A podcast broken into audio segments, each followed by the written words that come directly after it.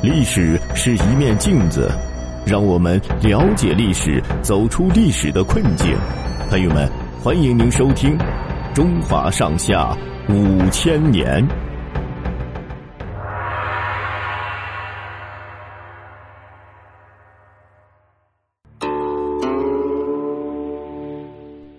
陈胜吴广揭竿而起。赵高二世准备安葬秦始皇。从各地征调了几十万的囚犯、奴隶和农民，修筑秦始皇在世已经在骊山开辟的坟地，把铜化了灌下去，筑成地基，上面修盖石室、墓道和墓穴，挖出江河大海的样子，灌上了水银，还有别的花样，说也说不完。大坟里面埋着无数的珍珠、玉石、黄金和不少宫女，为了防止盗墓，墓穴里安了好多的杀人机关。完工以后，把所有坟的工匠全都崩死在墓穴里面。二是胡亥葬了他父亲以后，怕篡夺皇位的事情败露，就屠杀了全部十多个哥哥、十来个公主，杀光难对付的大臣，下令建造秦始皇在世的时候就开始造的阿房宫。那时中原的人口呢，也不过两千万，被征发去造大墓、修阿房宫、筑长城、守岭南的，差不多就有二百多万人。北方的地区很大，除了驻扎军队，还得押送大批贫苦的农民去防守。公元前二零九年七月，阳城，也就是现在河南登封的东南部，地方官派了两名军官，押着强征来的九百名平民壮丁，动身到渔阳，也就是现在的北京密云西南去。有一个叫陈胜，一个叫吴广的贫苦农民，也在里头。陈胜年轻的时候，跟别的雇农一块儿给地主耕地。一天，大伙儿在地头上休息，陈胜对大家说：“咱们将来富贵了，大伙儿可别忘了老朋友。”大伙儿都笑着他说：“你给人家扛活种地，哪来的富贵？”陈胜说：“哎，你们怎么知道有志向的人呢？”现在，军官督促这一批壮丁往北赶路，他们到了大泽乡。也就是现在的安徽宿州的东南，正赶上下大雨，没法走。但是耽误了日期，就得杀头。陈胜偷偷的跟吴广说：“这儿离渔阳还有几千里地，就算是雨马上就停，怎么也赶不上日期。这不是白白的去送死吗？咱们去也是死，起来造反失败了也是死，一样的死，还不如借着楚将项燕的名义号召天下起来造反。”吴广也情愿跟着陈胜一块干。第二天，陈胜替伙夫去买鱼，伙夫剖鱼，从鱼的肚子里剖出了一块绸子，上面有“陈胜王”三个字。大伙儿仨一群俩一伙咬着耳朵聊着。半夜里，大伙儿听到野外有狐狸叫：“大楚兴，陈胜王。”那是吴广在荒郊破祠堂里面学着狐狸叫的。嗨，谁知道呢？大家就对陈胜指指点点。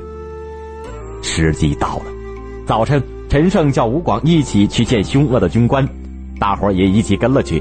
两个人进了军营，对军官说：“天下雨，误了期就要杀头，还是让我们回去种地吧。”两个军官一个拔出宝剑就向吴广砍去，陈胜手疾眼快，一个飞腿，啪的一声把那个宝剑给踢了下来，连忙捡起来，顺手把他杀了。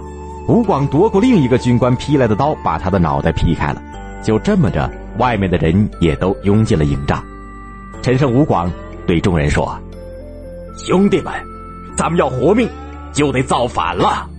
大伙大声喊叫道：“咱们杀出去！”陈胜叫兄弟们做了一面大旗，旗上写了斗大的一个“楚”字。大伙对天起誓，同心协力，替楚将项燕报仇。大伙公推陈胜、吴广做首领，陈胜自己成为将军，吴广成为都尉。九百条好汉一下子就把大泽乡给占领了。大泽乡的农民一听到陈胜、吴广出来反抗秦朝，都拿出粮食来慰劳他们。青年子弟纷纷拿着锄头、铁耙、扁担什么的到陈胜、吴广的营里来投军。人多了，一下子要这么多的刀枪哪儿来呢？他们就砍了许多的木棍做刀枪，砍了许多竹子。梢上留着枝子当做旗子，陈胜吴广领着这么一支农民起义军，揭竿而起，浩浩荡荡出发去攻打县城。揭竿而起”的成语，说的就是这件事情。起义军打下了陈县，也就是现在的河南淮阳。陈胜召集陈县的父老乡亲，共同商议大事。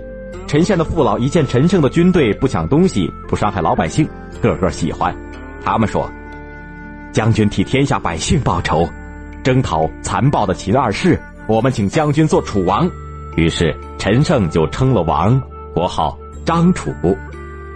陈胜派吴广带领一部分人马去打荥阳，也就是现在的河南郑州西部，派周文带领另一部分人马往西去打京城咸阳。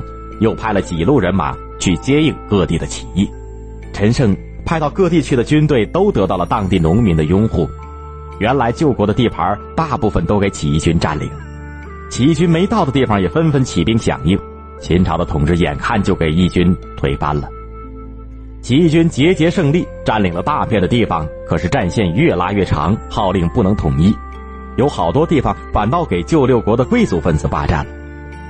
陈胜起兵不到三个月，赵国、齐国、燕国、魏国都有人自立为王，不去支援吴广和周文他们。后来，吴广在荥阳碰上了秦国的大将李由，周文碰上了齐国的大将章邯，抵挡不住，打了败仗，都死了。最后，这位首先起义、为天下除害的张楚王陈胜也给叛徒杀害了。陈胜、吴广虽然死了。由他们点起来反抗秦朝残暴统治的那把火越烧越厉害，尤其是在会稽、在沛县出了不少英雄好汉。